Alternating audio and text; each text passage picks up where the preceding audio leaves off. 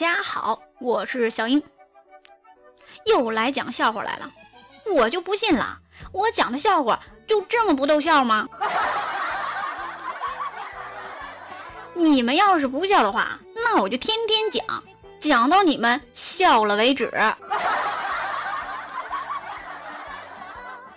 说呀，有一个室友从大街上的骗子手里啊，花了一千五买了一个苹果四 S，回来之后啊，这发现这苹果是山寨的，各种伤心，各种难过呀，没办法了，就挂到网上去卖了，标价呀是五百，结果被人还价。三百五成交，大晚上的出去交易了，回来之后啊，发现有一百块钱是假烧。这哥们儿啊，啥也不说了，悠悠的脱了鞋子和衣服，上床之后啊，用被子盖住脑袋，直接说了一句：“你们人类太坏了。”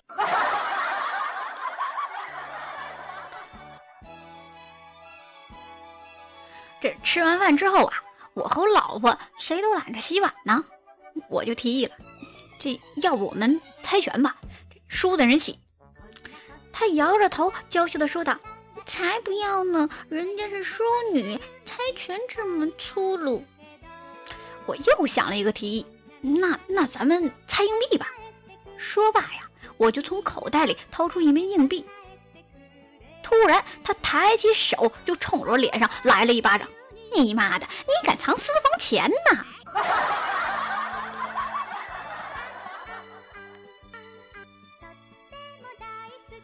上课，全班都在睡觉呢。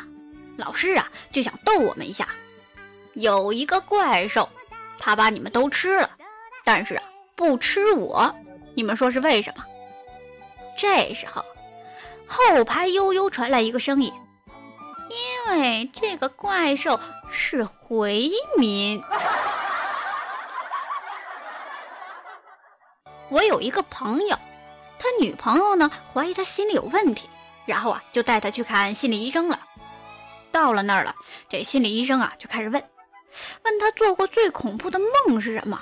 他就说了，我我我我做过最恐怖的梦就是初中的时候，有一天呢，我梦见我考试，然后我就被惊醒了。众人正在郁闷呢，这郁闷之中啊，那个朋友接着又说，后来更恐怖的事情发生了。我醒来的时候发现，原来我真的在考试。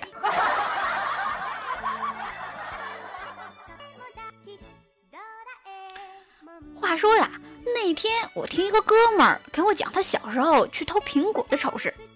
他去苹果园啊偷苹果，正在树上偷的兴高采烈的时候，就被果园的大爷给抓住了。这大爷呀，特别怒气冲冲的就说：“你是哪家的孩子？”从小就不学好，偷东西，把你爸爸叫来，我要让他好好教训教训你。我哥们淡定的回了一句：“俺爹在那棵树上呢。”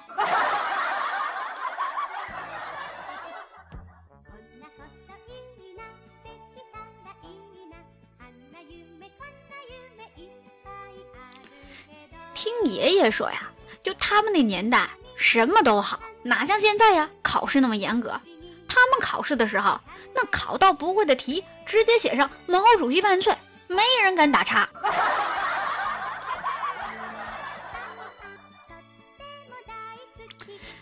女朋友发了个短信：“这我要是有外遇了怎么办呢？”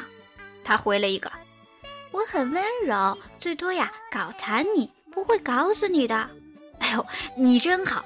他又回了一个。嗯，做不了夫妻，还是可以做姐妹的嘛。我们班呐有一个小胖子，特别的可爱。夏天的时候特别的热，我就带着这帮孩子们啊去室外做广播操。孩子们蹦蹦跳跳的，无比的欢脱。跳到一半的时候啊，我们班这小胖子因为忍不住太热了，于是啊就把上衣给脱了。这班上的小姑娘都在呢。于是我大吼：“小胖子，快点把你衣服穿上！你这是耍流氓，知道不？”小胖子同学呀，一脸苦逼的，哼哼唧唧的就把这衣服给穿上了。跳完广播体操之后啊，就站在太阳底下整理队形。小胖子同学呢，就是挥汗如雨啊。小胖子同志终于踌躇了很久，最后鼓起勇气跑到我跟前，眼泪汪汪的说道：“老师，对不起，我好热，我好热，我要耍流氓，我受不了了。”然后他就把衣服给脱了。